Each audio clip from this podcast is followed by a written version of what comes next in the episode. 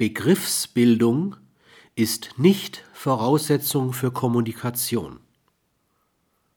Man könnte vermuten, dass eingeschränktes, begriffserzeugendes Denken auch zu sprachlichen Defiziten führen muss. Das ist jedoch nicht der Fall.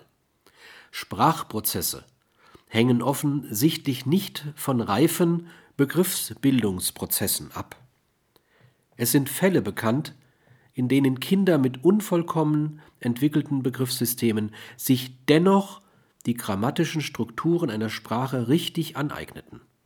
Offenbar entwickeln sich die für das Ordnen sprachlicher Elemente, die syntaktischen Operationen, nötigen neurolalen Mechanismen autonom, also unabhängig von der Fähigkeit, Begriffe zu bilden